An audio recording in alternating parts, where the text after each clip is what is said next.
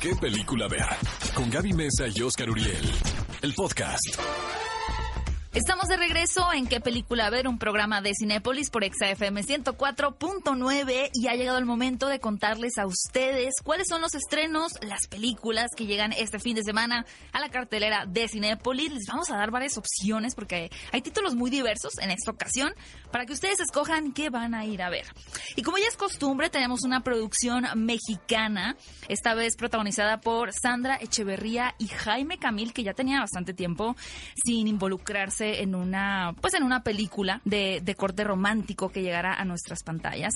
Y lo que hace él en este título, que es Loco por ti, es interpretar a un personaje que es encantador, es adorable y logra enamorar a una mujer. Sin embargo, también depende de sus medicamentos porque tiene una enfermedad mental. Resulta que se va de viaje con esta mujer, olvida los medicamentos y todo empieza a ir de mal en peor. Pero no les vamos a contar mucho de esta película porque más adelante aquí en la cabina nos acompaña el mismísimo Jaime Camil para contarnos todo. Así que no se despeguen, que muy pronto estará aquí con nosotros. Y bien amigos, otro título que llega a la cartelera es La maldición renace. No es otra cosa más que un reboot de The Grudge. Es una leyenda japonesa que se hizo película, fue muy exitoso en Japón y luego los norteamericanos adquieren los derechos, se hace una versión con Sarah Michelle Gellar que tuvo un éxito relativo. Ahora esta historia y realmente es un poquito forzado el asunto de Japón. O sea, sí, sí te ponen en la circunstancia al principio de la película, pero finalmente pudo haber sido una película de terror sobre una maldición. Lo que está muy interesante de la película, Gaby, es que tiene una manufactura como si fuera una película eh, independiente norteamericana, como si, como si no fuese de estudio, ¿sabes? Como si fuera una película de cinematografía de guerrilla, por ejemplo. Entonces se cuenta, también que eso es muy interesante, en dos líneas de tiempo. Hay que poner muchísima atención porque eh, luego como que te puedes perder, pero ya que le agarras la onda a la película, este, pues siento que hay, hay elementos muy originales. Está Demian Bichir haciendo un policía eh, eh, todo atormentado, es mucho mejor que La Monja y sobre todo esta actriz que se llama Andrea Riseborough, que es espléndida, es una actriz británica, aquí interpreta también a la compañera de Demian Bichir en la comisaría. Entonces, este, para todos los amantes del género, seguramente es una película que le va a ir muy bien este fin de semana que finalmente llega a cines aquí en México. Y vaya sorpresa que nos hemos llevado con la película de Sonic. Oye, abrió muy bien y, y en, Tiene en Rotten muy Tomatoes, buena ¿verdad? recepción. Y es que te voy a decir la verdad, ya tuve la oportunidad de verla.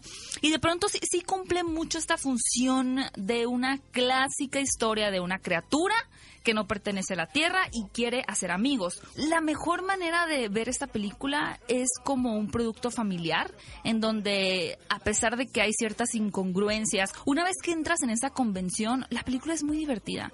Eh, realmente recuerda como a cintas animadas o cintas live action, los primeros intentos de la década de los 90 o de los 2000. Definitivamente el rediseño de Sonic fue una tremenda decisión porque se veía espantosísimo, parecía una película de terror. Y ahora es adorable. Y lo más importante de esta película es que empatizas con el erizo, lo consigue. Es una película divertida, con bonitos valores. También no hay que pedirle que sea la obra cinematográfica del año, pero logra funcionar muy bien en esta cinta de Sonic. No se la pueden perder con toda su familia. Amigos, y les recordamos que es el fin de semana del amor y la amistad. Yo sé que ustedes son muy cursis. Ustedes que me escuchan eh, regalaron un corazón relleno de chocolate. El osito. Y para todos Chiquitito. ustedes llega esta película que se llama Un amor a segunda vista. ¿Recuerdas esa película protagonizada por Nicolas Cage en Navidad que se llama Hombre de Familia? Es un tipo que es muy exitoso en su vida profesional y de repente, en la víspera navideña, eh, se cuestiona qué hubiera sido de su vida si se hubiera casado con el amor del colegio y no hubiera tenido una vida tan exitosa y se hubiera dedicado a ser realmente un padre de familia. Esta película es la inversa. La historia empieza con esta pareja, que es un autor de bestsellers de mucho éxito, que está casado con una mujer que es quien fue una virtuosa concertista, pero dejó completamente su carrera para Por dedicarse a la como familia. Marriage Story. Aquí se abre una, una línea alternativa en la historia y es que un día este personaje protagónico despierta y resulta que en esa realidad nunca se casaron. Ajá. Entonces, quien es su esposa ahora es una célebre concertista y él la tiene que ir a buscar. Ella no lo reconoce. Mm. Entonces, tiene que volverla a tiene que volver a enamorar. Uy, se me hace que ya Así perdió a nuestro querido cursi, amigo. La película Un amor a segunda vista. Un amor a segunda vista. Y finalmente también llega una opción muy auténtica que busca estimular a la audiencia. Eso dijo el director que es Rick Alverson en este título La montaña. Se trata de un chico que tiene un empleo como fotógrafo de un manicomio. Es una película con una propuesta artística muy interesante que está interpretada por Ty Sheridan, que muchos conocen como Cíclope en las películas de X-Men, pero que está explorando este lado más sensible, más experimental y también lo acompaña Jeff Goldblum. Y quiero aprovechar el espacio para mandar un saludo al fotógrafo de esta cinta, que de hecho vean el, el avance, luce excepcional, que es Lorenzo Hagerman. Fue mi profesor en la universidad, así que estoy muy emocionada de, de poder ver esta, esta obra de que contiene el trabajo de uno de mis maestros. Amigos, y el siguiente título es un peliculón loco. Y nos referimos a Los Caballeros de Guy Ritchie. Qué buena. Realmente, qué diversión de película, ¿no, Gaby? Qué original. Creo que es el. Bueno, aunque en Aladdin tuvimos un muy buen trabajo por parte de Guy Ritchie, este es el regreso a lo que podríamos decir que sabe hacer mejor. Pues a mí hasta Rey Arturo, yo, yo la pasé muy bien. O sea, no me parece ¿De que es el fiasco que la gente El fin dice. del que fue. mundo. Exactamente.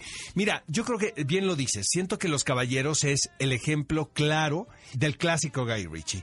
¿Qué es el clásico Guy Ritchie, amigos? Que son diálogos punzantes, ¿no? Como muy incisivos. Una edición también con un ritmo muy particular, violencia y, por lo general, sus películas son protagonizadas por un ensamble de actores. Exacto. En este caso, pues no es la excepción, amigos. Es pura diversión de principio a fin y ustedes ya saben lo que van a ver cuando van a ver una película de Guy Ritchie. es un grupo de maleantes quienes están en pugna porque este narcotraficante norteamericano interpretado por Matthew McConaughey y que vive en Londres anuncia que se va a retirar como que suelta ahí la noticia no de que yo voy a dejar el Está a la negocio venta el business. Está a la venta el negocio. Entonces, imagínense amigos, el mercado, porque es un tipo muy exitoso en el bajo mundo, eh, los maleantes lo que quieren es quedarse con lo que él tiene. pero ah, con trampa, ¿no? Porque al final creo que algo que hace el cine Ritchie es sí mostrar como este glamour de pronto o el dinamismo que hay en, en la mafia y, las, y los diferentes matices que pueden tener los personajes, pero recordándonos que son malos, o sea, que sus intenciones están Lo que pasa es que es muy hábil Guy Ritchie, entonces contrata actores muy carismáticos y muy simpáticos. Exacto. Por ejemplo, Hugh Grant en esta película es un detective privado, ¿no? Y luego se convierte como también vende la noticia a los tabloides. Eh, vaya, es un, Oportunista. es un oportunista, es un tipo con, con una condición de moral muy baja, honestamente. Pero el tipo lo hace tan simpático que Está grandioso. Hugh Grant. Exactamente, yo creo que realmente es uno de los mejores trabajos de Hugh Grant. Yo creo que Hugh Grant se ha convertido en mejor actor con el paso del tiempo. Estoy Siempre lo fue, pero por ejemplo, el villano de Paddington, Paddington. aplauso de pie. ¿No? Entonces, este, siento que esta película realmente, amigos, cumple con su cometido. Eh, mm, a mí me place mucho el, el cine de Guy Ritchie, porque por lo general, los directores ingleses, pues son realizadores que se clavan más en los diálogos, en las actuaciones, son un poquito más ortodoxos. Y de repente viene esta generación como Guy Ritchie o Matthew Vaughn, por ejemplo, Ajá, de que son mucho más visuales, ¿sabes? Que tienen con 100%. un concepto de estética del cine un tanto distinta a lo que estamos acostumbrados a ver de los británicos. En fin, eh, tuve la oportunidad de platicar con el elenco de esta película ¡Uy, en exclusiva para que Película Ver, un programa de Cinépolis. Entonces, amigos, ahora sí que escogimos lo mejor para ustedes de esta charla que tuvimos con los protagonistas. Vamos a escucharlos.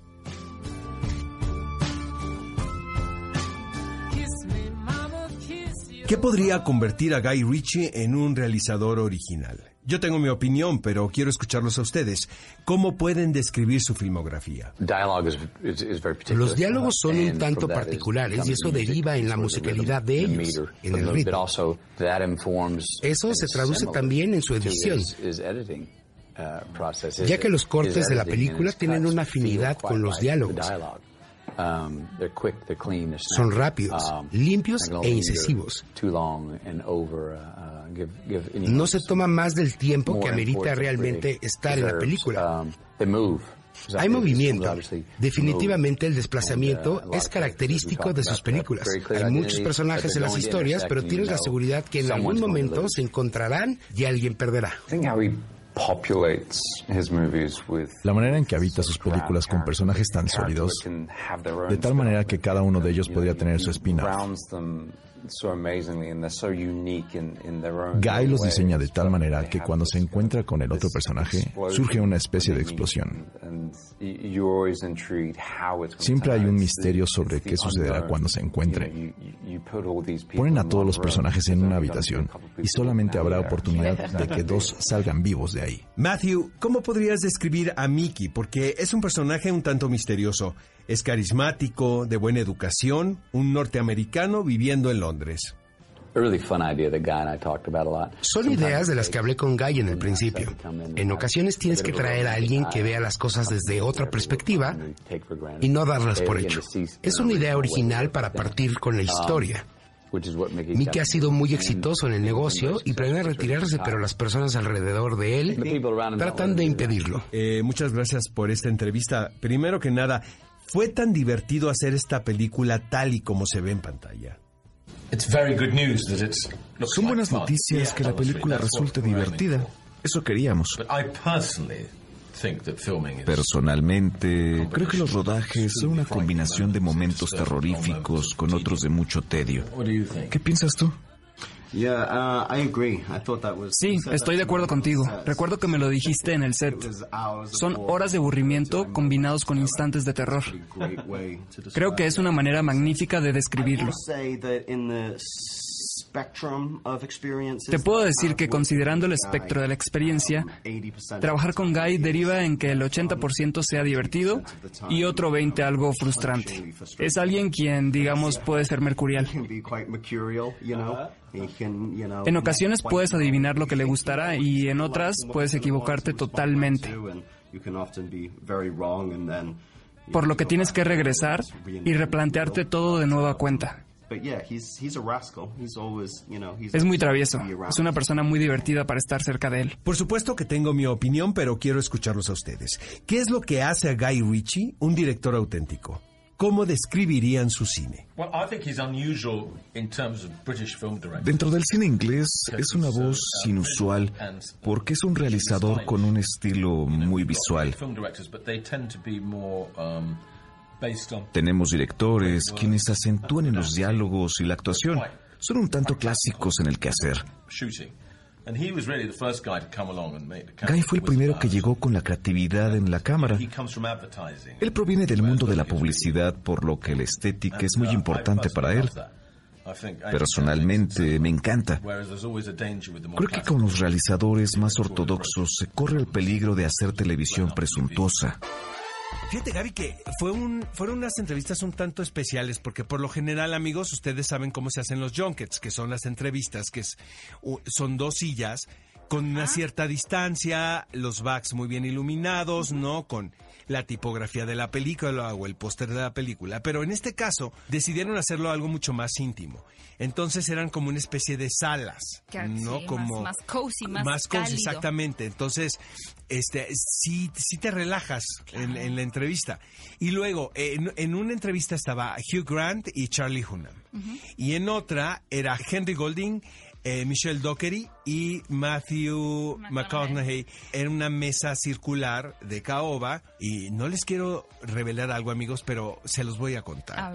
Eran las 10 de la mañana y los señores tenían servido whisky. Mm. ¿Por qué no? Bueno, para Porque hacer ya son para que vibre el 7 de la tarde en Madrid.